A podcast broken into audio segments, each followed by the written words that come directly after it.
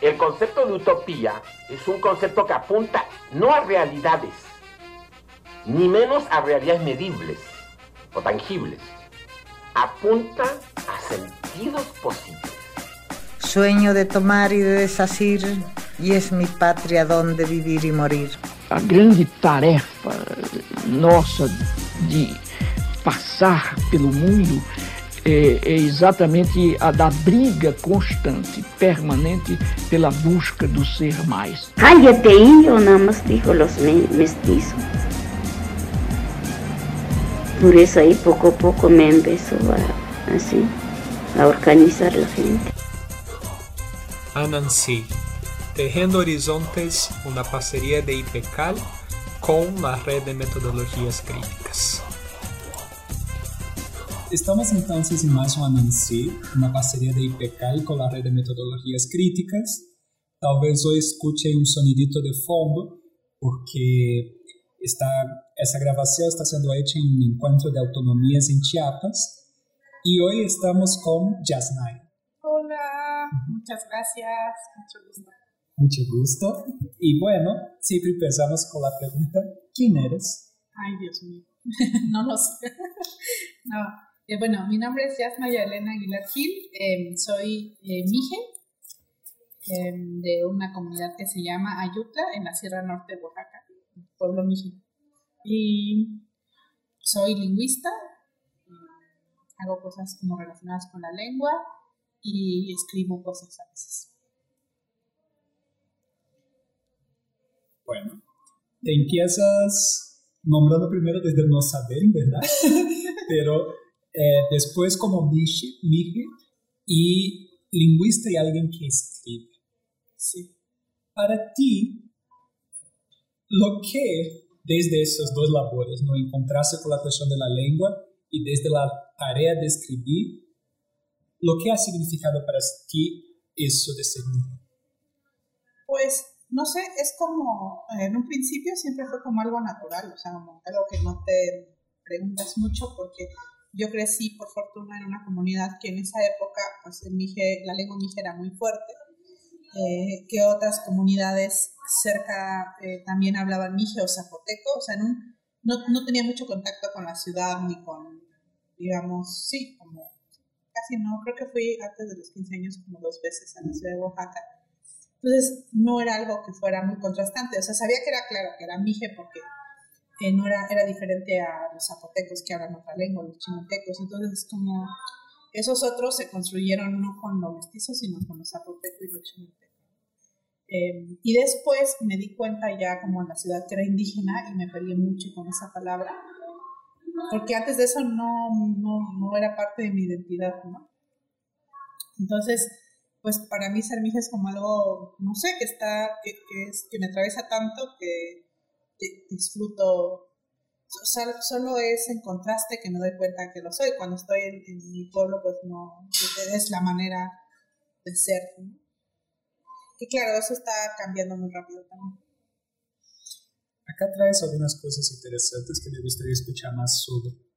Lo primero, eso que también aparece en algunos de sus trabajos, del lugar del contraste, ¿no? Yo me percibo cuando me contrasto. Y incluso esa pelea de algunas identidades que te obligan a contrastar desde algo que, que no atraviesa su ser, como estás diciendo, como la cuestión del ser indígena. Me gustaría comprender un poco cómo concibes esas dos dimensiones, ¿no? esa dimensión del ser algo que te atraviesa a punto de que no tienes siquiera que preguntar sobre ese ser, que es lo que tú estás diciendo que es tu relación con el indígena, y eso que te vas descubriendo siendo a través del contraste, como es la cuestión del indígena. No sé, yo, yo pienso, o sea, después de pensarlo mucho, como que mm, yo pienso que tienes, o sea, hay contrastes que se dan porque, pues, porque sí, o sea, porque así es la vida, como el hecho que haya un pueblo zapoteco cerca del mío y puedas escuchar otra lengua, qué sé yo, y hay otras que están servidas por los sistemas de opresión. Eh, por ejemplo, es como, yo siempre utilizo este ejemplo, pero es como si yo te preguntara así de, yo hago, ¿qué, ¿qué se siente ser terrícola? Y tú dirías, pues no sé, es como mi manera de estar, o sea, no, no lo había pensado. es innegable que, que eres terrícola, quiero, quiero pensar. Uno nunca sabe, ¿verdad? nunca se sabe, pero yo quiero asumir que eres terrícola. Pero si en algún momento llegara una, una invasión marciana, que además viniera en plan de, de conquista, entonces el rasgo ser terrícola que ha estado siempre ahí se vuelve relevante, porque eh, hace que exista el contraste y si es opresivo, peor. Entonces tal vez habría un movimiento del orgullo terrícola y la medicina terrícola y se crearía la categoría lenguas terrícolas, que ahorita no tiene ningún sentido porque son muy distintas entre sí, ¿sabes? Em, entonces, eso es lo que hicieron muchos sistemas de opresión. Pienso mucho en esta escritora de Etiopía que hablaba cómo ella se enteró que era negra en Estados Unidos, o sea, cuando estuvo en contacto, porque claro, estaba en un contexto donde todo el mundo era como ella de niña, y cuando eres, cuando estás pequeña, pues no tienes tanta conciencia de cómo funcionan los sistemas de opresión, y, y, ella, menos en un mundo que era menos globalizado, ¿no? Entonces, ella se da cuenta ahí por el contraste. Entonces, de todas las características de una persona, eh, los sistemas de opresión van eligiendo una sobre otra. Por ejemplo, dicen, no, pues el racismo va a abstraer un fenotipo, pero ni siquiera es todo el fenotipo. Y también siempre pongo este ejemplo, que es como el hecho de tener cierta cantidad de melanina en la piel es, digamos, biológicamente un hecho, tanto como tener el óvulo de la oreja pegado o separado. Entonces, imagínate que un sistema de opresión hubiera decidido todas las personas del óvulo pegado van a ser esclavizadas. ¿Por qué? Porque vienen a. Así de absurdo es, pero es lo que hicieron con la cantidad de melanina en la piel. ¿Por qué es más relevante la cantidad de melanina en la piel que el lóbulo de la oreja o que otra característica también objetivamente física, porque es, es la manera en la que hizo esa abstracción el sistema colonialista. Pero es absurdo, o sea, así como absurdo suena lo del, lóbulo. Entonces, es un hecho que ahora tenemos un lóbulo separado, pegado, pero no hay un sistema presente que esté leyendo eso. Eh, cuando lo haga, entonces, bueno, pues ya habrá. Entonces, también a veces pensamos que desde un punto de vista neoliberal que las identidades las podemos elegir y no tanto. Si no, si no hubiera patriarcado, ciertas identidades sexogenéricas no, no tendría, o sea, no serían un campo de lucha y sería como la, la mano, o sea, si no hubiera género, pues la, eso sería tan relevante como tener el óvulo de la oreja separado o tener, no sé, cualquier otra característica. Entonces, eh, sea, sería irrelevante para efectos de ordenar la vida. Por eso yo defino identidad como el o sea, de todo el conjunto de rasgos por los que potencialmente una persona puede ser clasificada, la identidad es el subconjunto de rasgos que contrastan. ¿Qué va a contrastar? Esos rasgos van a entrar y salir de ese contraste. Por ejemplo, la primera vez que fui yo a Los Ángeles, en Claro, para, para cierta clasificación yo soy latina, yo ni enterada estaba. Cuando voy a Los Ángeles, eh, se activa, entonces un rasgo que estaba aquí, que es de un país de Latinoamérica, en ese momento pasa de ser para mí, si alguien me pregunta a mí, ¿qué se siente ser latina? Yo diría, ¿qué? o sea, ¿no? Y cuando estás allá, ese rasguito pasa a formar parte del subconjunto que contrasta y entonces no es que yo elija, yo me peleé mucho. Yo decía, claro que no soy latina, o sea, soy mija, ¿cómo vas a ser latina? Mi lengua no deriva del latín de qué me están hablando. Pero es que no tiene que ver con mucho con tu voluntad, tiene que ver con cómo te leen los sistemas. Es como en el movimiento de Black Lives Matter que decían, o sea, no es como que si fuera como un asunto identitario que tú eliges, sería como, no policía, no dispare, me identifico como blanco. Pues no, va ¿Por qué? Porque como ahí me gusta citar a Rita Segato, esto, estos sistemas establecen el contraste, los hacen relevantes y luego te colocan en ese paisaje colonizado. O sea, hay una lectura constante de, las corporalidades y de muchos otros ciclos. Pero, pues, eso, ¿no? O sea, no sabemos en un futuro qué signos del cuerpo o del comportamiento se van a volver relevantes. Te digo, si llega esta invasión marciana, pues innegablemente el rasgo terrícola, que está ahí presente en todas las personas, espero, eh, se vuelve relevante. Entonces, incluso de la opresión puede surgir un movimiento de orgullo terrícola si hay una represión. O sea, empieza a tener sentido decir, es que la medicina que llegó es distinta a la medicina terrícola, pero dices, no manches, la medicina terrícola, ¿qué tiene que ver la medicina mije con la de un hospital en Houston, pero va a quedar subsumida en la categoría medicina Entonces se va a volver un monolito esa categoría. Entonces, para mí eso era indígena. Entonces, incluso en el colectivo en el que yo estoy, empezamos todo un movimiento en redes sociales, que era un hashtag que decía, soy mije, no indígena, que era como, es una categoría impuesta por... Y claro, lo es, pero también pronto nos dimos cuenta que no basta con dejar de enunciar la categoría para que deje de existir. Ojalá fuera tan fácil.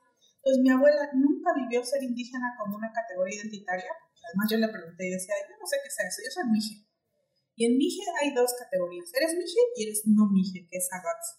Y un no Mije puede ser zapoteco o puede ser tú, yo Y tal vez tú nunca sabes que eres Agats y ahorita te estás enterando. Entonces es una característica que está en ti. Es como te decía yo, ¿qué se siente ser no Mije? Pero si tú vas a la región Mije, se te va a activar y eso va a ser parte de tu identidad ahí. ¿Por qué? Porque va a contrastar. Vas a ser Agats y es más, hasta te vas a decir, ah, mira, me acabo de cuenta que soy Aguats, así yo me di cuenta que era indígena. Pero el hecho de que mi abuela no viviera eso como un fenómeno identitario, no significa que las políticas estructurales asociadas no operaran sobre ella. O sea, toda la, opresión operaba igual sobre ella.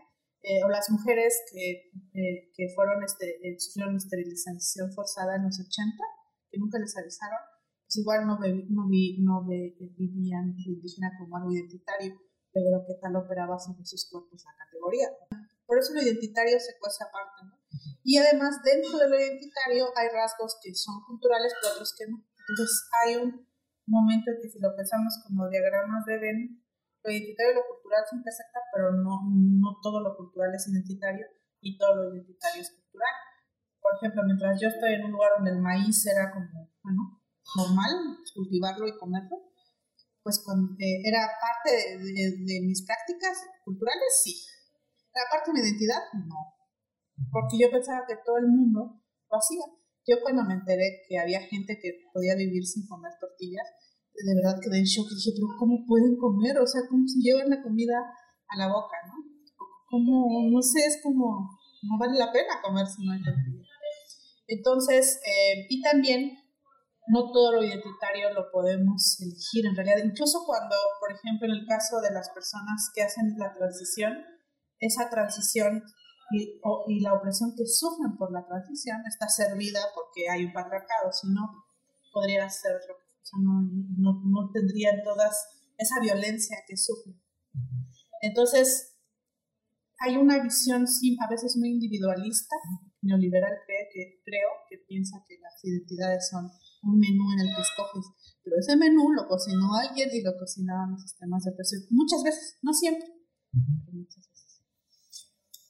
Ahí hay varias cosas que me parecen fascinantes. Quería destacar tres elementos que me llaman la atención, porque me gustaría escuchar más de eso. El primero es ese punto, ¿no? Como lo que, a ver si te entiendo bien, lo que sería esa la diferencia entre una diversidad que ocurre, porque así es la vida, y que obvio existen contrastes, pero hay algo que conforma, da otro lugar de significado a esos contrastes, cuando es desde una lectura sistémica que esos contrastes afirman asimetrías, ¿no? Y vinculado a eso, me parece que la forma como te acercas trae una discusión bastante interesante para el campo de los sectores alternativos, porque el tema de la conciencia, la concientización, siempre es puesto muy por encima, principalmente desde los 50, que seas consciente de la opresión que vives, etc. Pero me parece que tú enriqueces un elemento a más que es bueno. Sí tiene la importancia ser consciente de la opresión, pero por veces el hecho de tenerme que hacer consciente de ciertos elementos es en sí mismo un acto de la opresión, ¿no? Porque yo podría vivir la vida como mi abuela. Como tu abuela. Y las, el, el tercer elemento que me parece interesante de lo que estás trayendo vinculado a eso es pensar cómo la el acondicionamiento del sistema, pero también la potencia que puede emergir desde esos subgrupos más amplios, ¿no? Tú me hablas de eso y me hace acordar, por ejemplo, un exiliado brasileño durante la dictadura que hacía un juego de palabras que decía, bueno, por lo menos me pude descubrir, dejar de ser un isleño brasileño para, para redescubrirme como latinoamericano. O sea, la identidad, que era, una, que era una identidad no reconocida, porque nunca se había preguntado, porque nunca había salido de Brasil, al momento de tener que crear ese contraste en una dimensión política, eh, como exiliado y percibir una experiencia común de opresión del sistema, que era la dictadura del Cono Sur, le hizo reconstruir su horizonte político desde otra forma, ¿no? Entonces me parece que también hay en eso parece que hay tres elementos que me llaman la atención y que me gustaría escucharte, ¿no? Como eso que está puesto antes mismo que nosotros podamos decidir y que, y que tal vez la, una de las preguntas sea, bueno, es, eh, ¿hasta qué punto podemos correr por fuera de eso? La potencia que tiene o no afirmarse desde una de esas categorías y el problema de la conciencia, hasta qué punto basta o hasta qué punto es potente un proyecto de alternativo pensar ese problema desde una, desde una cuestión solamente de la conciencia de la opresión. Me gustaría, no sé, no sé cómo ves esas cuestiones. Ay, sí, espérame, ahorita regreso. voy, a, voy a ir a pensarlo. Eh, tal vez no no lo había pensado así. No, pues yo creo que hay momentos en que, sobre todo desde el disfrute, que se suspenden, no, no, no, no quiero decir que suspenden los sistemas de presión porque siempre están ahí, incluso las suspensiones con respecto de, ah, no, no se puede. Pero, no sé, como que le hacen un hoyo o le dejan de tener sentido. Eh, por ejemplo, eh, un amigo me decía, y tenía mucha razón, él es, decía, si, se llama Sebastián Mandosberg, ¿no? Entonces decía, si arbitrariamente, como es esto, fijamos el inicio de la historia mije o de los pueblos de Mesoamérica con la domesticación del maíz, pues una persona zapoteca tendría 9.000 años siendo zapoteco, o en una línea ininterrumpida por lo menos lingüística, cultural. Y de esos 9.000 años, 500 hemos sido indios y 200 indígenas. O sea, es nada. El peligro creo que a veces de la conciencia es que la esencializa, porque eso te impide que entonces si hubo un pasado en donde fuiste zapoteco sin ser indígena, pues te, te, libera y te hace pensar por lo menos como un horizonte que puedes en algún momento seguir siendo zapoteco sin ser indígena. O sea, te da un, horizonte distinto, porque en realidad de todos los miles de años de tu historia, casi nada, ¿no? Entonces creo que a veces la conciencia se va como esencializar la opresión, que la categoría existe porque eres indígena. Entonces él decía, y creo que tiene razón, cuando yo voy a la milpa y me peleo con las ardillas, estoy ejecutándome como miji, porque eso es un conocimiento que viene desde no sé cuánto tiempo. Bueno, todavía no aprendo a, a ganarle a las ardillas, pero, pero a sembrar y a estar en contacto con la milpa, estoy siendo mije cuando voy a la escuela y me dan brazos en la mano por hablar mije, estoy siendo indígena. Es por indígena, no es por mije. Pero cuando hago esto otro es por mije, porque claro, una persona indígena de Yumana pues no va a sembrar maíz. Es por, mije. Pero cuando ella también le prohíban en la escuela hablar eh, alguna lengua yumana, eso, esa, esa condición nos hermana. Entonces, yo creo que saber que es una condición y no una esencia, o sea, tener la conciencia de que es condición y no esencia, me permite por lo menos imaginar futuros o posibilidades más emancipadoras que abrazándolo como una esencia. Y con eso me peleo mucho porque, o sea, con esta parte de identidad, porque hay discursos que la identitarizan, o sea, como si la opresión fuera parte obligatoria de mi identidad, o sea, como ontológicamente. Y yo creo que no, o sea, verlo como, como historizarlo, verlo como una condición.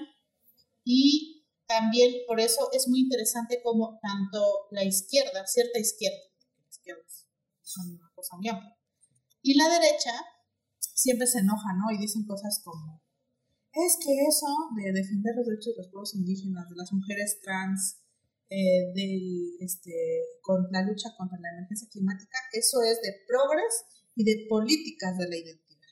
Pues la derecha ve las políticas de la identidad como una amenaza pues, al status quo, como una amenaza a sus valores tradicionales, al de la familia, al de lo que sea. Y la izquierda desprecia estas luchas porque dice que la verdadera lucha es la lucha de clases. Es una típica izquierda trasnochada. que dicen, no, no, no, eso de las políticas de identidad es neoliberal. O sea, los de la derecha acusan a estas luchas de ser, pues de ahí como un delirio de izquierda y un complot de, de Soros, ¿no? Y los de la izquierda dicen, están distrayendo de la madre de las luchas, que es la lucha de clases. Y a mí me da mucha risa porque les digo, tu identidad de clase, que es, es, un fenómeno identitario, ¿verdad? Genera contraste, genera identidad, es más, genera discursos, genera una forma de hablar, genera una estética, genera gráfica, genera todo eso. O sea, mm, perdón. En la cual muchas veces no está incluido siquiera las personas que trabajan. Exactamente. Entonces es como de, no puedes tener lucha de clase sin identidad de clase. Entonces dime si tú no estás haciendo política de la identidad y los de la derecha también.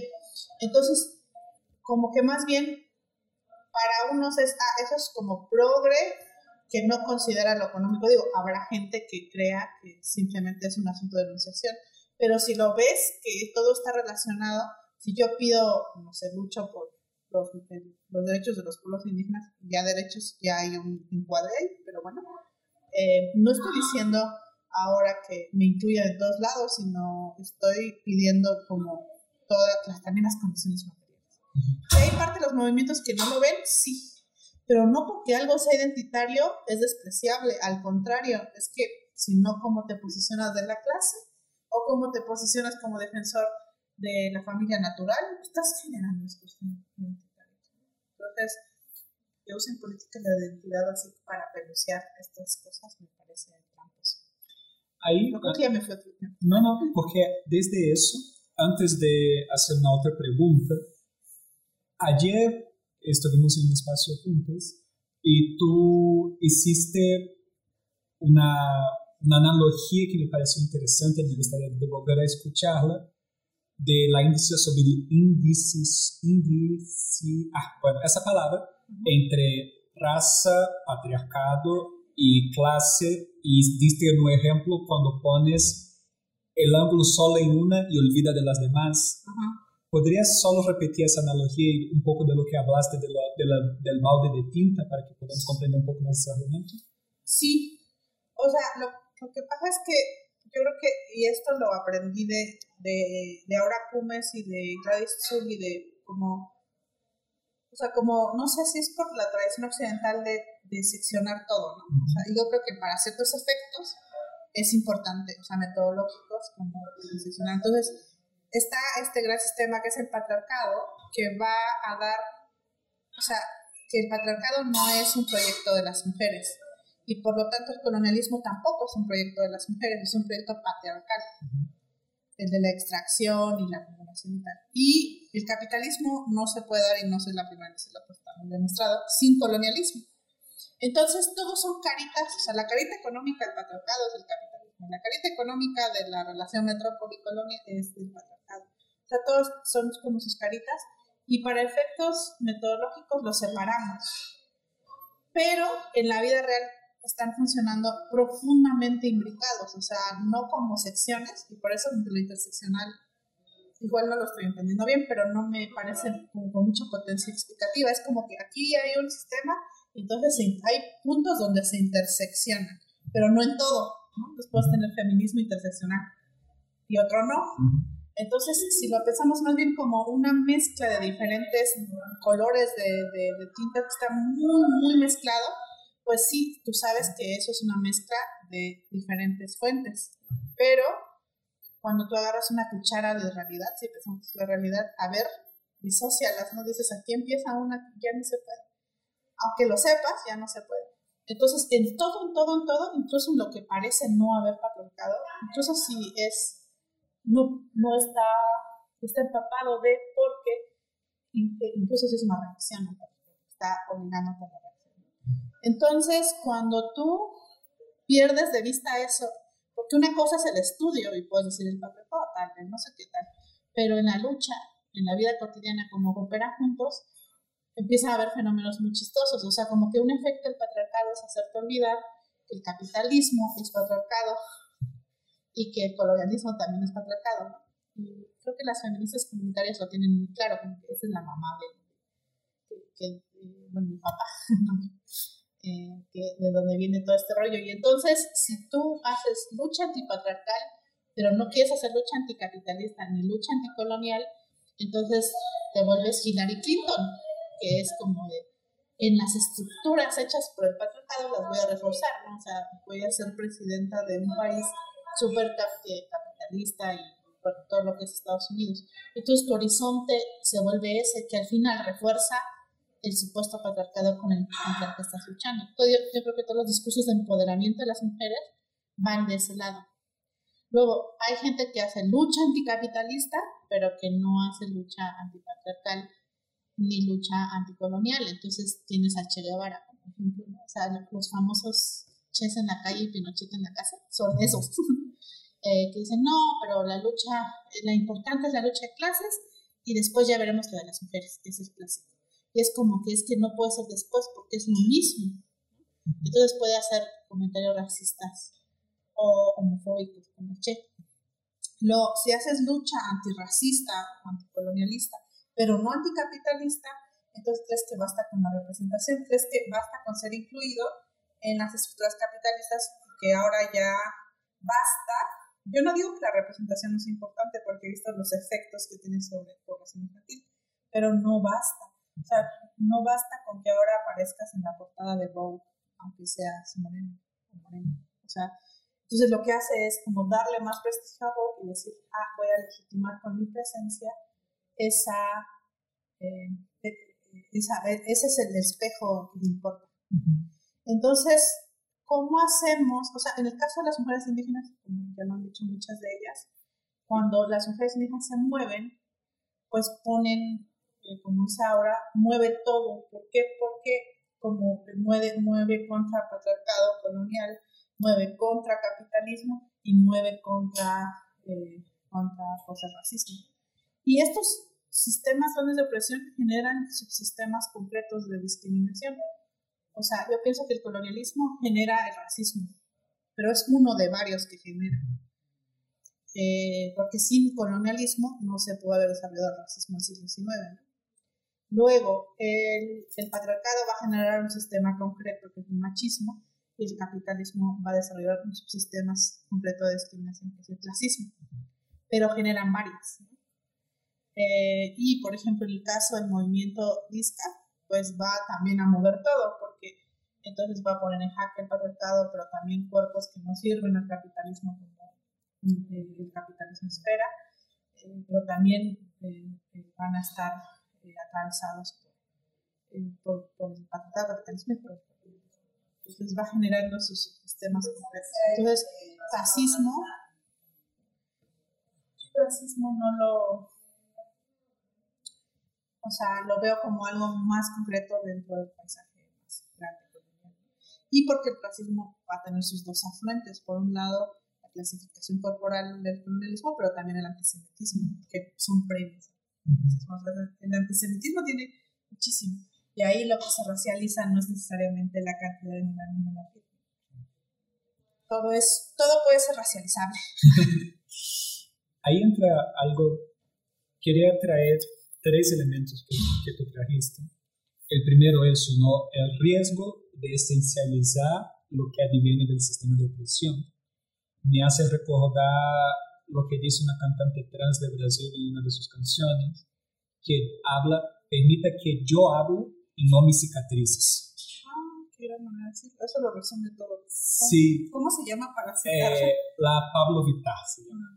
Ah. La canción se llama Amar Él, con, el cantante Inicido. Es ella junto a un rapero. Eh, y junto a él, justo a eso, esa cuestión que tú tensionas, la segunda escena, eso que tú tensionas nociones fragmentadas desde eh, una, una, lucha por encima de las, ocho, de las otras, la noción de una inclusión a un sistema y de un empoderamiento en ese mismo sistema. Y la tercera escena, justo ese último que, que tú hablas del, del movimiento. Esa cuestión del movimiento me hizo recordar un chiste que me hizo un amigo eh, Abuelo Fumbea, que una vez dijo, tú tienes que escribir y todos tenemos que escribir acá porque un, un pendejo de esos acá en Europa cualquier cosa que se le ocurre ya, ya se siente tan legitimado para decir que escribe cualquier bobada y si se lo cree en lo que escribe, ¿no?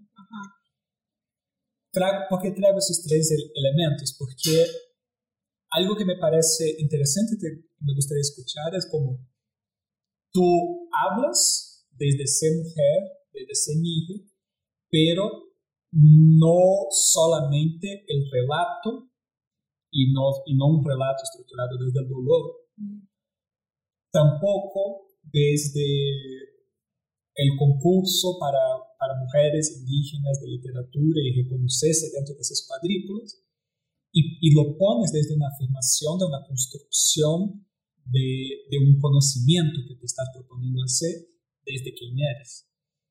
Me gustaría entender cómo ese gesto que atraviesa su escrita, que atraviesa ese diálogo que estamos teniendo, cómo eso dialoga con ese horizonte que nos estás proponiendo de, de, de, de saber dónde están los contrastes, pero buscar afirmar más allá del contraste. ¿no?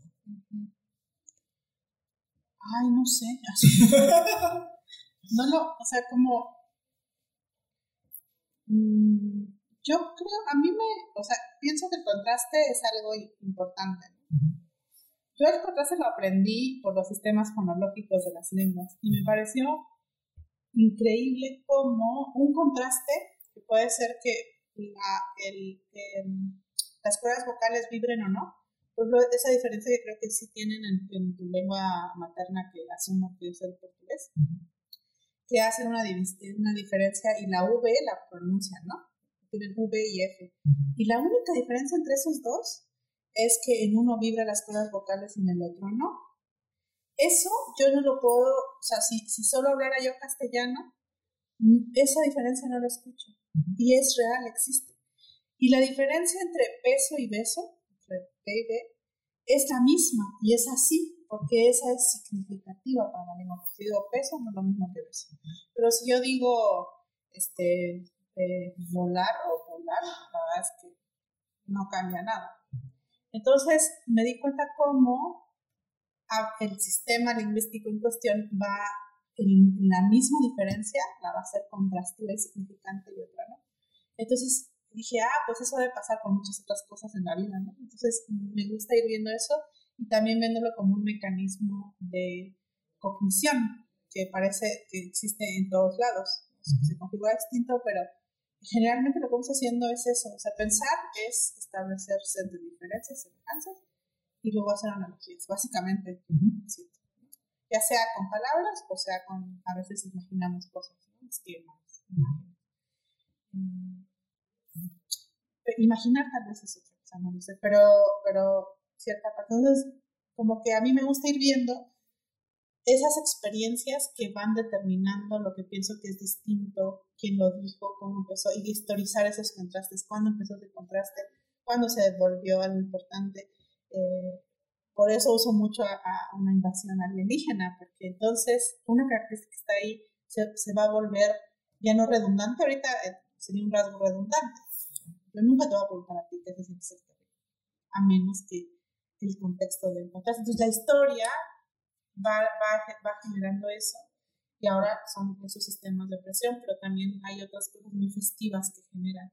Y por ejemplo, en ese sentido me interesó mucho la exposición de una amiga que hablaba sobre cómo se establecen los otros en otras lenguas. Y por eso para mí lo lingüístico es tan fundamental.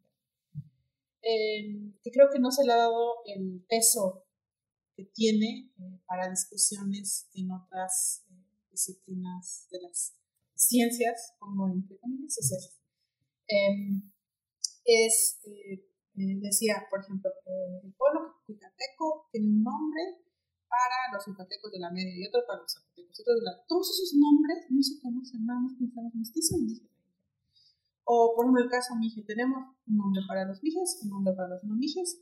Los Mijes de la alta tenemos un nombre para los Mijes de la media y la baja, porque no son de la alta. Y entonces, y en una parte de la alta tienen otro nombre para los zapotecos que es distinta a la que usamos en la Sierra Alta. Entonces se va generando una ecología de contrastes que va a ir, por eso la identidad, o sea, que este subconjuntito de cosas que trazar no va a ser lo mismo en Los Ángeles que cuando estoy en la región media en, la parte media de la región. Y eso me gusta mucho cómo funciona. Y, me gusta mucho verlo, observarlo. Hay cosas que, que, que hace que, que, eso, en algún punto, me gusta que eso sea más importante que las que sirve la opresión. O sea, porque siento que en ese momento lo olvido. O sea, cuando yo estoy tomando eh, chocolate con pan en la casa de mi estoy en, otro tipo de contrastes y tal vez ahí lo importante es si soy de la familia del medio o no. Y entonces hace que se suspendan tantito, por lo menos en la experiencia concreta, los efectos de todos los sistemas que van a estar ahí. Y que van a explicar tal vez por qué no hay suficiente comida ya o no es en, la casa del mayordomo. Pero bueno, eso lo olvidamos tantito. Y todo lo que son como las otros sistemas de validación, por ejemplo, cómo mi abuela construyó su prestigio social y sin depender del prestigio que te dan estos sistemas. Y cómo una persona en mi comunidad puede ser carpintera o campesina y ser presidente municipal. ¿Qué mecanismos hay para prevenir la existencia de clases políticas? ¿Por qué ahí sí eso es posible?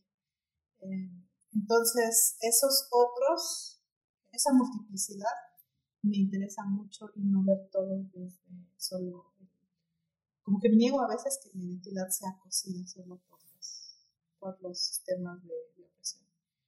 Mm, y cuando justamente estaba en Los Ángeles, estaba con una amiga que es italiana, entonces me acuerdo que una persona me dijo, ay, este, mira tu amiga, no sé qué, y le dije, sí, y me dijo, ah, me dijo, es que ella es de Italia, es de Roma, y me dijeron, ah, yo pensé que era latina, y le dije, ella es latina, yo no.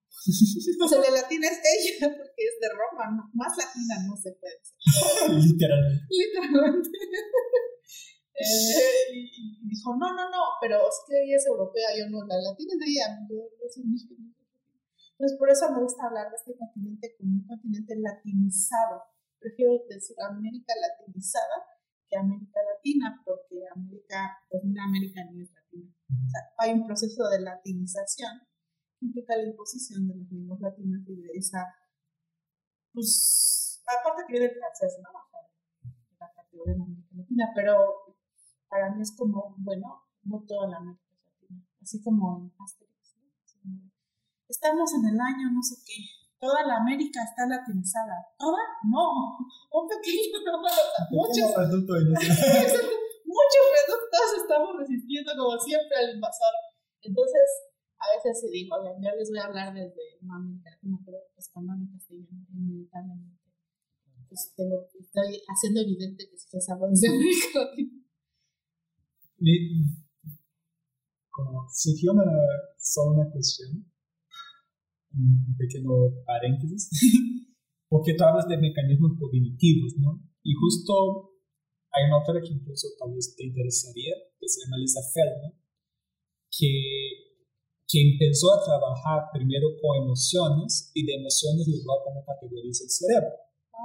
Y trabaja justamente con, con ese mismo procedimiento que dice, la simulación, diferencia, y desde eso produce algo que le llama la granulidad emocional o semántica, que al final es lo mismo porque la emoción nada más es una categoría para poder organizar una multiplicidad de eh, efectos fisiológicos que tu cerebro está intentando interpretar para seguir vivo.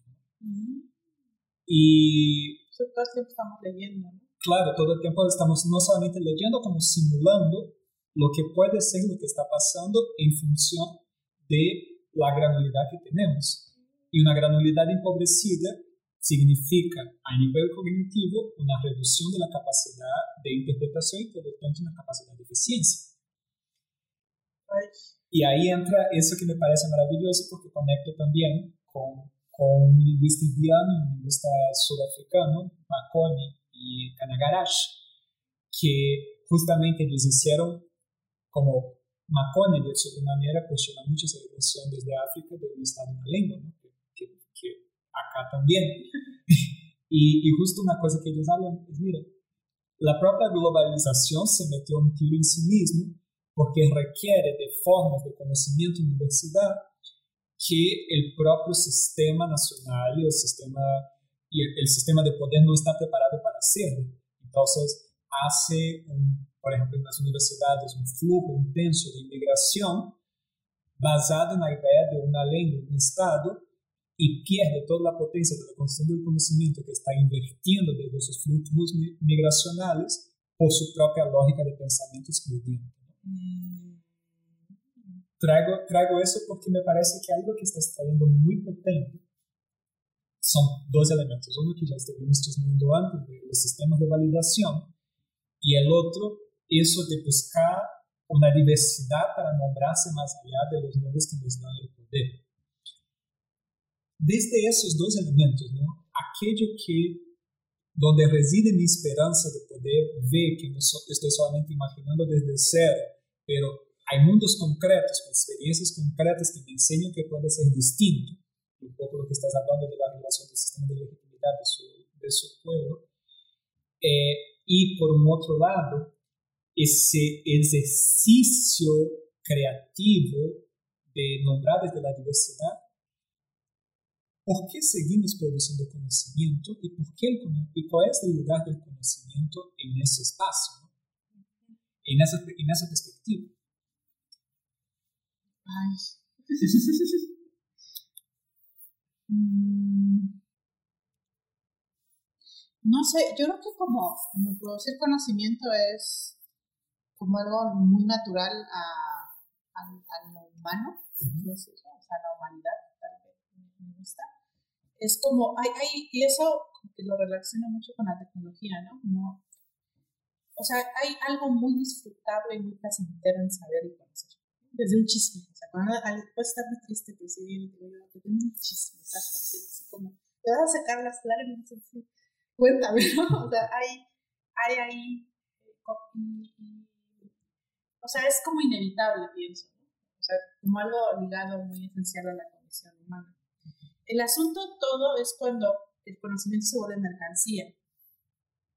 Por ejemplo, o sea, ¿cómo sé yo? Hay, hay una variedad en nuestra comunidad mije, que además quieren ahora patentar, que es una variedad de mije, de mije, de maíz, que tiene una cosa muy increíble, y esa variedad de maíz se autofertiliza. O sea, como que agarra nitrógeno de la atmósfera, o de algo, y con, una, con unas raicitas saca como una gelatina que ya saca el maíz, pero que tiene fertilizante. Entonces se autofertiliza. Sabrás que pues, muchas industrias están muy interesadas, hay todo un problema ahí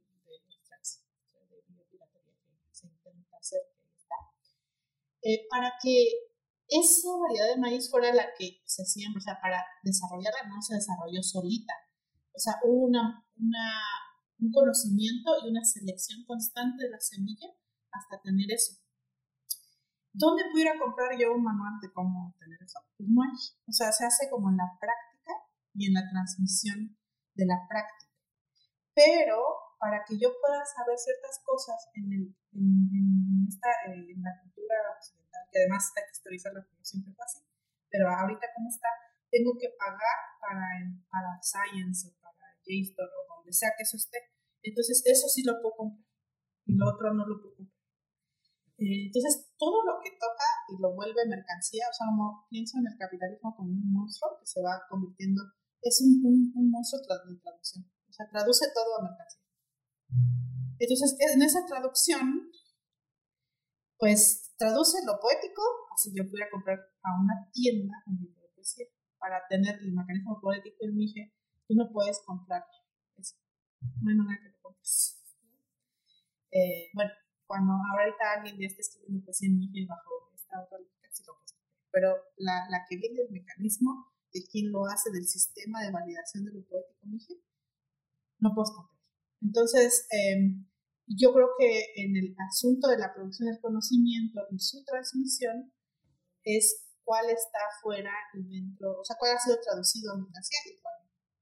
Entonces, ahora que están tratando de que, de que esto sea patentado, lo que sea, por esta universidad y luego digan, ah, mira, si estudiamos este mecanismo, si lo podemos aplicar a otras semillas y otras semillas se van a autofertilizar, no te lo van a dar gratis seguramente, o sea, va a haber ahí una venta, se le va a pagar a los que investiguen eso, etcétera, etcétera.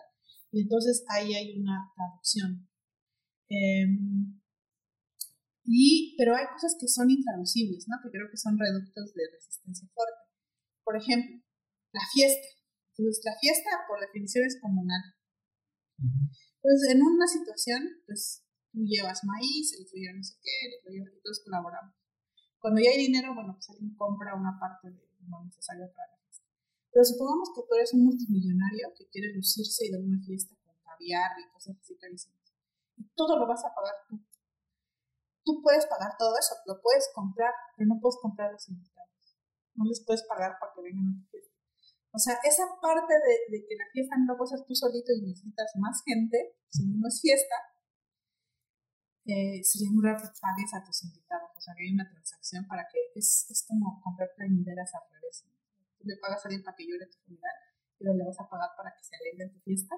¿Sabes? O sea, puede pasar porque este monstruo anda traduciendo toda la mercancía. Pero es difícil, o sea, incluso ahí necesitas de su genuino entusiasmo, si no, la fiesta no, ¿no?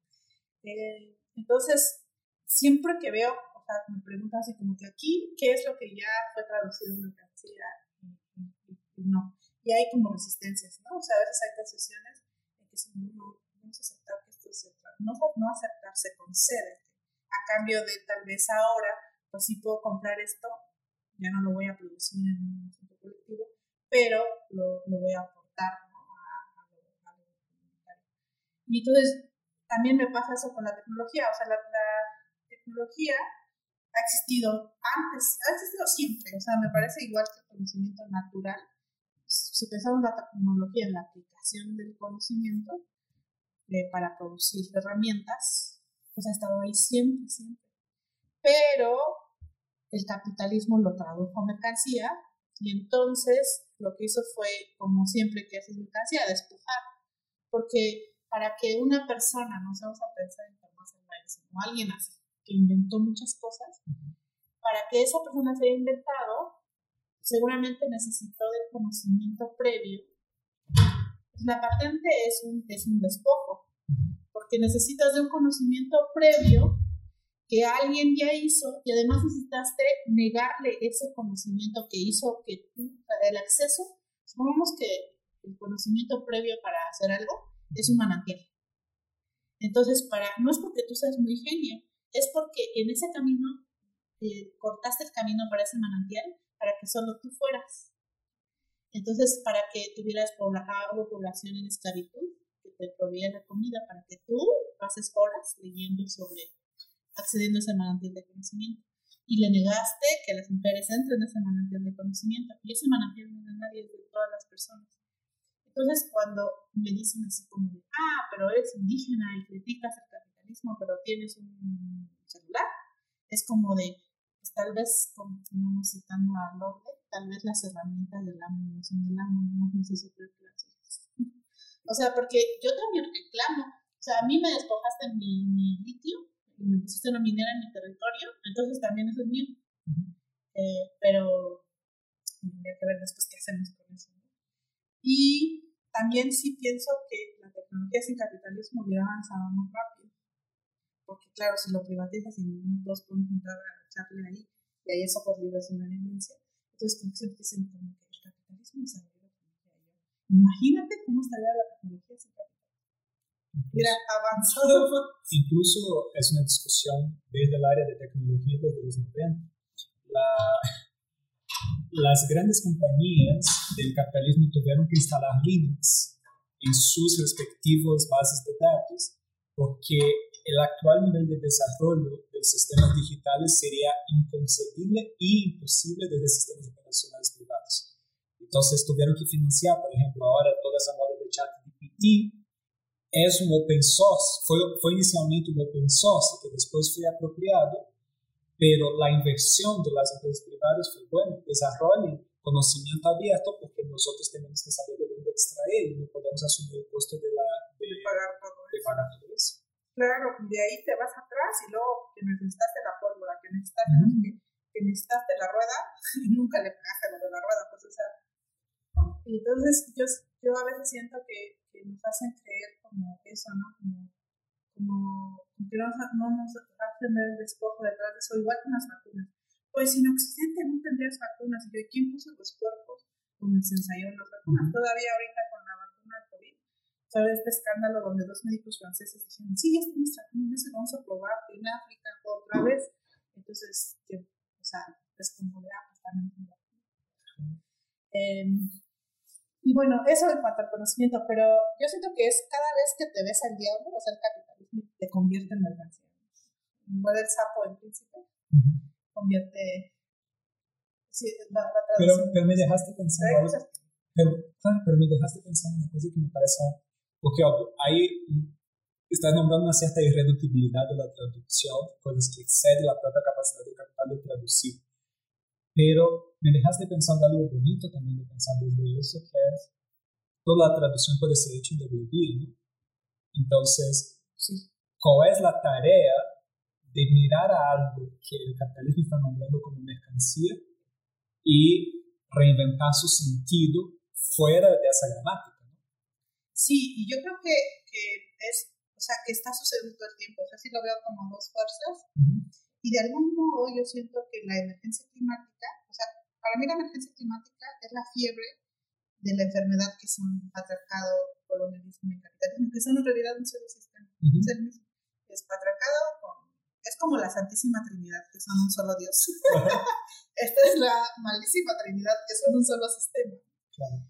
Eh, y el Estado lo veo como un gran administrador. Es la entidad administrativa de estos sistemas, porque es el que mejor le calza porque el Estado es un proyecto patriarcal, o sea, las mujeres en México hace 60 años no podíamos votar. eh, la, en muchos el Estado, la, la segregación, ha sido eh, estructural eh, y el capitalismo ni se diga. Entonces a mí me da mucha risa los libertarios, porque también me enoja que me confundan con cualquier libertario. porque como que piensan, o sea, con anarcocapitalistas, que para mí es un oxímoron porque para que tengas capitalismo necesitas tener propiedad privada y propiedad privada es un despojo. ¿Y quién te la va a proteger? Entonces, a lo más que dicen los capitalistas es que necesitan un estado mínimo, que no es mínimo, en realidad es muy gordito. Nada más que, pues es que se adelgazó el Estado. Habrá adelgazado el control sobre la economía, pero engordó la, la protección de la propiedad privada, porque pues si no, ¿cómo? Entonces yo no, o sea, cuando cuando estoy pensando contra el Estado, como que la imaginación nos piensa que nada más lo público o lo privado. Creo que está lo común que está fuera de eso. Entonces, como que dicen, si tú consumes el Estado, estás, con, estás en contra de la educación pública y estás a favor de la privatización. Pero en realidad, eh, y mucha gente de 4T es lo que es, me dicen, si tú criticas al Estado, le estás haciendo juego al imperialismo y al neoliberalismo. Y yo les digo, ay, pues qué cínicos, ¿quién ha protegido la propiedad o sea, yo no, el Estado lo necesita.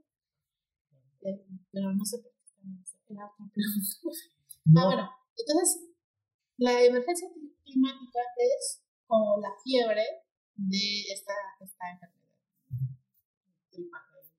Es, esta misma. Es como, eso sí, como les. Es un solo Dios, solo tiene tres manifestaciones. Estaba en la Biblia, ahí está la clave. Ellos mismos te lo dicen. Eh, entonces, cuando tienes la emergencia climática, lo que te está recordando para mí es que es el, el planeta, o sea, es todo, diciéndote, ¿qué crees? No puede ser así. O sea, es un recordatorio de que en realidad no puedes traducir una. O sea, que este es un recordatorio que está diciendo, pues hijos, resulta que no, que todo era común y que todo está interrelacionado. Eso, eso me impresiona porque lo que pasa en el océano con los bosques de coral afecta, o sea, yo además ni siquiera lo puedo predecir. Es un sistema de sistemas complejísimo, más los ecosistemas, entonces ni siquiera sabe que va a estar feo, pero no se puede predecir. Hay unos, algunas páginas que te hacen un, simulador de lo que va a pasar. Pero no sabemos todos los efectos porque es un efecto muy complejísimo. Entonces, como que la emergencia climática te dice, tus cadenas de producción, o sea, toda esa idea, ¿no? Y todo es común. O sea, tu bien te grita otra vez, tu bien. O sea, lo que hizo el capitalismo fue divorciar el bien individual del bien común. Porque no es que, no es para mí un asunto de bondad, o sea, siento que en sus estructuras comunales, la casa de mi pueblo, es un asunto más bien de que tienes muy presente la causalidad de que tu bien individual depende del bien común. Entonces, por eso te puedes poner de acuerdo con gente que odias profundamente, porque tu bien individual no está investigado. Lo que hace el capitalismo es pensar que puedes pagar e investigar el bien individual del bien común. Lo hace no transparente. Entonces, tú puedes decir, pues a mí me vale que esté pasando yo puedo pagar por la vacuna y tenerla antes. Pero va a llegar un momento en que se que no va a haber dinero que te proteja de la emergencia climática. O que, bueno, sí, en algún punto sí, o sea, va a concentrar más, pero hay cosas como con el COVID, que mientras no haya vacuna, pues tendrás mucho dinero, pero te va a dar ahí. Entonces, te, te recuerdo. Y tú el capitalismo o en el Estado puedes decir, ah, bueno, mi bien individual en el Estado depende del Estado. Entonces, no tengo agua, le hablo al gobierno y digo, mira, yo pago mis impuestos, necesito agua. En el otro modelo, tú puedes decir, oigan, voy a pagar lo que sea, tráiganme una pipa de agua. En el modelo común es, nos vamos a poner de acuerdo para ver cómo hay agua y vamos a reciclar todos. Ese es el modelo que casi no se ve. Y entonces, el dinero y el Estado te hacen pensar que la relación más importante para el Estado es la relación entre Estado y ciudadanos y ciudadanía.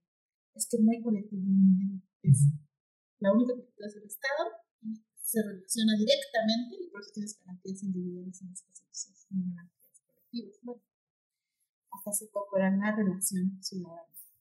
Mientras que para el mercado es con el consumidor directamente. Entonces ahí el dinero te dice, no importa, de los demás. Pero la emergencia climática y un temblor, como en Ciudad de México, pues tiene mucho dinero, pero es que las personas te, te recuerda de que crees que bien individual depende profundamente del colectivo. Yo siento que es de esa climática va a ser evidente que no puedes andar traduciendo todo a lenguaje de mercancía. Lamentablemente, porque a mí me hiciste acordar, primero, algo que trajiste en el encuentro de ayer, cuando hablaste de ese desafío de, de traducir como cuando los abuelos y las abuelas hablan del frío y su significado para su comunidad, cuando tienen que hacer el acto jurídico, ¿no? Que es como, que pareciera que, bueno, hasta el momento es viajando un poco en esa cuestión que tú estás hablando de la traducción, a muchos nos ha tocado hacer ese ejercicio, ¿no? De, bueno, cómo trajemos la complejidad para un discurso que esa traducción de la mercancía lo puede entender y, puede, y podamos frenarlos, pero parece que ahora tú estás nombrando incluso un otro movimiento, que es como, bueno, esa, esos que estuvieron reduciendo, estuvieron poniendo en el marco del derecho positivo, de todas las limitaciones, ahora van a necesitar de nosotros porque si no es por la complejidad de la forma como nombramos, no tiene como comprender cómo salvar su propia vida, y, y porque el común es complejo y es diverso. Eso es la primera cosa que me dejó pensando, incluso con toda esa discusión que tenemos con Mark sobre el, privilegio, ¿no?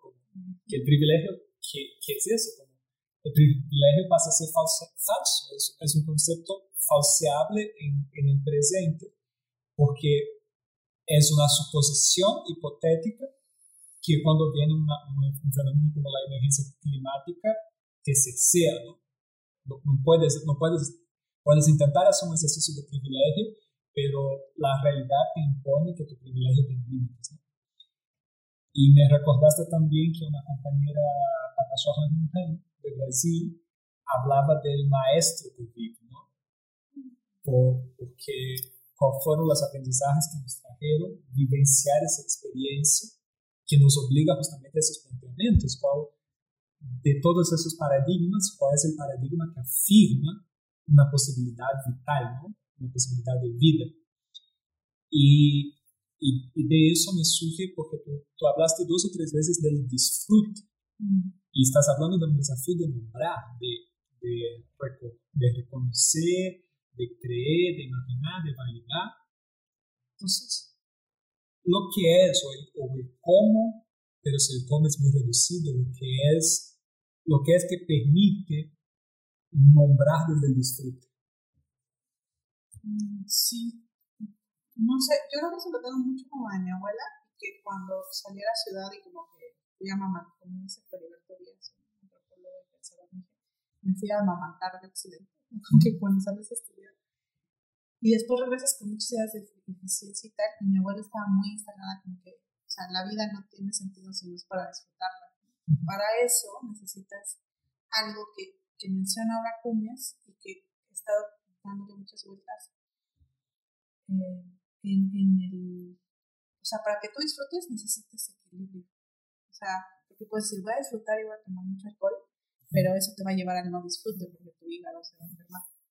Entonces, ella decía que el equilibrio es una noción muy importante, así como la razón lo es para Occidente. O sea, la noción de equilibrio es importante. Entonces, estaba buscando, por ejemplo, en Mije, que hay una palabra para ser rico, que es tener mucho dinero. Entonces hay una, un, un morfema que es el morfema Q, que es como para cuando eres muy abundante. Entonces, Mei es dinero. Si digo Kumei, es que eres muy abundante. Digo Naush, es tierra. Si digo Kunaush, es que tienes muchos terrenos. Este, Stuk es eh, pollos. Si eres un Kuduk, tienes muchos pollos. Pero Kumei es diferente a Hot Cook. Y Hot Cook significa como tener la entraña bien, en medio, en equilibrio, la entraña. Y alguien puede ser hot cook y sí significa que tiene abundancia de maíz. O sea, no necesariamente. Puede ser de dinero, pero de maíz y todo. Pero no solo eso, sino que está contento. Entonces, la contentitud, que es ese estado ideal, digamos, cook no es solo tener mucho dinero. Puede ser, pero puede ser tener mail, puede ser tu mail, tener mucho dinero y no estar cook. Implica también que estés bien de salud, etc. Entonces, esa idea, decía ella que estaba en, muchos, en muchas culturas, como la noción de equilibrio. Por eso decía que la, eh, complementariedad, porque ella hablaba de, la binariedad complementaria ¿no? en, los, en hombres y mujeres, pero que alguien, otras feministas le decían, bueno, pues sí, puede haber complementariedad, pero jerárquica.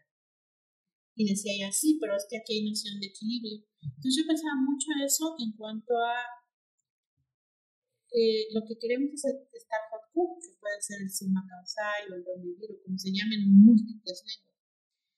Y aquí eso implica irse al centro, o sea, el equilibrio es un centro, pero la noción de desarrollo implica necesariamente alejarse del centro.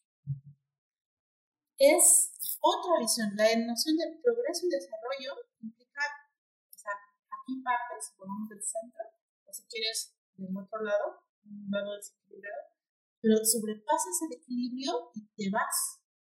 Entonces, esa es la noción que ahorita está debajo del sistema actual hegemónico. Pero hay una contradicción profunda, porque por un lado, Occidente ama la razón la lógica. Lo racional es fundamental. Pero en el centro de su quehacer es profundamente irracional.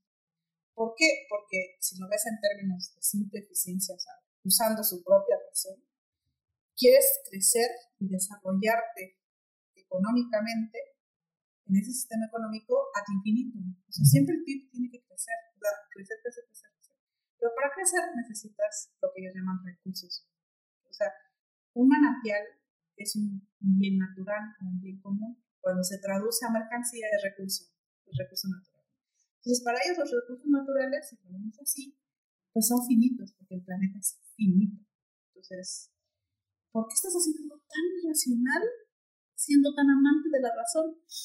O sea, es como, es una, es una gran contradicción interesantísima que tiene que ver con, quieres crecer ad infinitum, en un planeta finito. No se puede, ¿no? Tu, propia razón te lo dice, ¿de acuerdo? Pero esa noción es muy difícil de soltar Su propia contradicción me está matando, digamos. Y dices, incluso dicen cosas que es muy interesante como desarrollo sustentable. O sea, no se puede, es como decir desarrollo equilibrado, no se puede, porque desarrollo es hacia allá, ¿no? Y aquí está, aquí está Entonces, em, ahí está, veo esta contradicción, y que entonces, si desde el fotógrafo, como sea en la lengua la que entonces hay una idea, que es lo que ayer decía eh, Angelina de Chuck, estaba haciendo un trabajo sobre la armonía, o sea, que es para mí es como un que tal vez en quechua se llama eso y que tal vez lo vean como algo muy hippie o no sé, ¿no? Pero en realidad no, o sea, si lo ves incluso bajo la propia lógica occidental, es ilógico querer desarrollarte infinitamente con recursos y que te estás desarrollando, entonces otra vez es la crisis temática, lo que estoy diciendo es como que, o sea, y por eso creo que ahora es tan clave muchas de esas tradiciones de pensamiento para problemas actuales. O sea, resulta que los pueblos indígenas podemos tener soluciones a problemas profundamente contemporáneos. Eh, pero también trato de llamar las tradiciones de pensamiento, porque a veces siempre te dicen, es que no todos los indígenas piensan tal, no, ni todos los de Occidente, ¿no? O sea, me parece un lugar común. Entonces, pienso en que hay una tradición de pensamiento, que haya personas indígenas que sean capitalistas y que estén en el desarrollo sustentable, por supuesto, pero lo que rastrea, lo que me interesa es la tradición de pensamiento, no personas en concreto que podemos pues, hacer muchas cosas y pensar. Es más, yo puedo ser mije y, y adscribirme a la tradición de pensamiento eh, occidental, y que a mí me da mucha curiosidad me da curiosidad su tradición de pensamiento y trato de, de leer y entenderla la Biblia. Eh, pero hay una tradición que está ahí, que una vez está más amenazada, se pierde, pero que tiene una línea ininterrumpida que también está en las. Y por eso las lenguas. No porque sean determinantes, ¿no? O sea, el hecho de que yo hable mi soy un cóctel, no previene que, no que tal vez yo quiera ser candidata a los partidos de votar a favor de la pena de muerte, cosas así. Pero la tradición de ese pensamiento es ahí, aunque yo no me escriba ella, ¿no? Y está en las lenguas, aunque no de una manera determinista. Y entonces, yo creo que ahí está, el, disfrute de la vida está en, el, en, tener la extraña pues, en el centro. Entonces, esto no es disfrute, es un desarrollo sustentable, no se me llama atención. A mí me ayudó mucho. Yo vengo, yo vengo de familias de lo que acá es sentidos, son ah. Y en la tradición yoruba, el principio ético es alinear la cabeza con los pies. Claro, pero a mí me ayudó porque eso para mí es muy, es muy claro, porque si tú haces el experimento, ¿no? intente caminar inclinando la cabeza, no vas a colocar. Ah, es cierto, no consigues, no consigues literalmente caminar si los pies no están alineados con la cabeza, porque como para, como, como es una tradición oracular, eh, la, la, epistemología desde la cual emerge es que tú eliges casualmente eh, tu orí, tu cabeza, y un oricha lo testigua y te da un signo que es el camino desde el cual el orí está, está dialogando. Entonces, eh, el destino para nosotros no es futuro, es pasado tanto que el pie, los, los pies son también desde donde emergen los ancestros. Por eso que cuando se, se da de tomar a los ancestros pasa por el dedo del pie. Eh, pero, y, y, claro, me parece muy bonito eso que tú estás hablando de la, del equilibrio y de otras tradiciones porque a mí yo lo logré entender cuando vi en cuerpo, cuerpo, ¿no? Como literalmente, si tú intentas desarmonizar, ese cuerpo va a caer una hora u otra, o va a sobrecompensar, como, por ejemplo, yo hago ejercicio, mi tobillo está debilitado, mi pierna duele, no quiere decir que mi pierna está con el problema, pero la debilitación de una parte del cuerpo desestructura todo lo demás, el cuerpo eventualmente se cae y se lastima, ¿no? Y entonces me parece muy como tú estabas contando eso y pensé justamente, claro, cómo son esas tradiciones de pensamiento que para en el definitorio de ese contraste, como tú mismo dices, como eh, no son lo mismo y varios lugares pueden contrastar, pero logran establecer ese contraste de la defensa del equilibrio o de la armonía, llame como llame, en contra del, como en contraste al desequilibrio, ¿no? Me parece que, que es una, incluso, incluso para provocar a, a esa izquierda equilibrizada, talvez eso sea incluso una categoría más inclusiva que su teoría de clase, ¿no?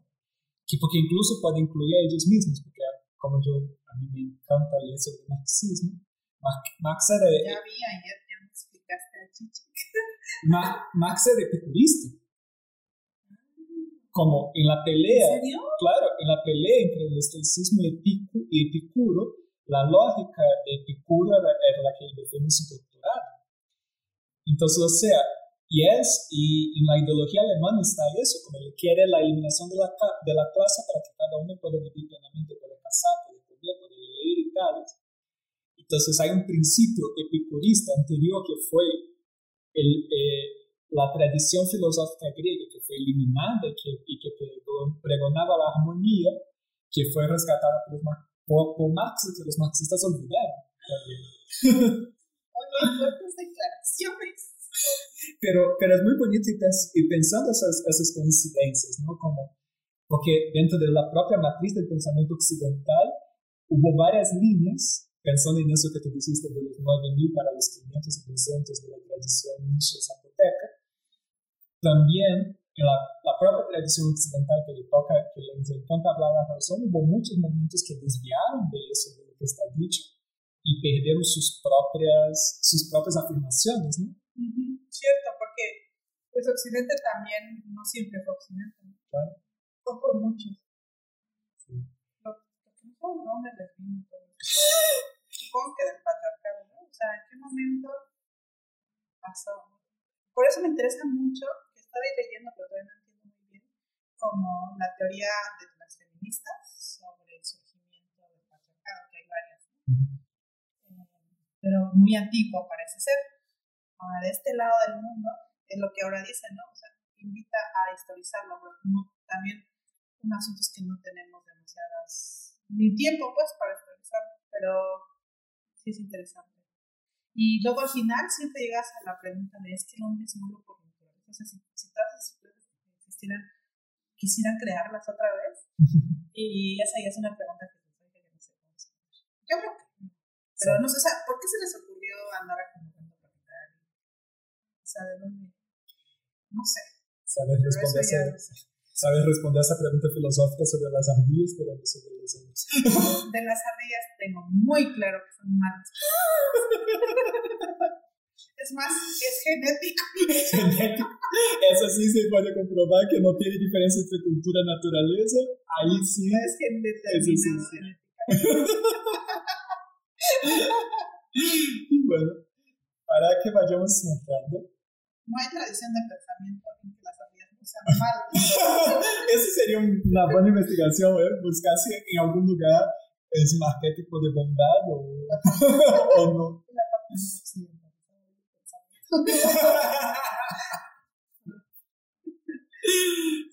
Pero sí, no sé, me, me, gusta buscar en las lenguas sociales, ¿no? Y pienso que si se pierden las lenguas, se va a perder no solamente para los pueblos que la pierden, sino para el mundo.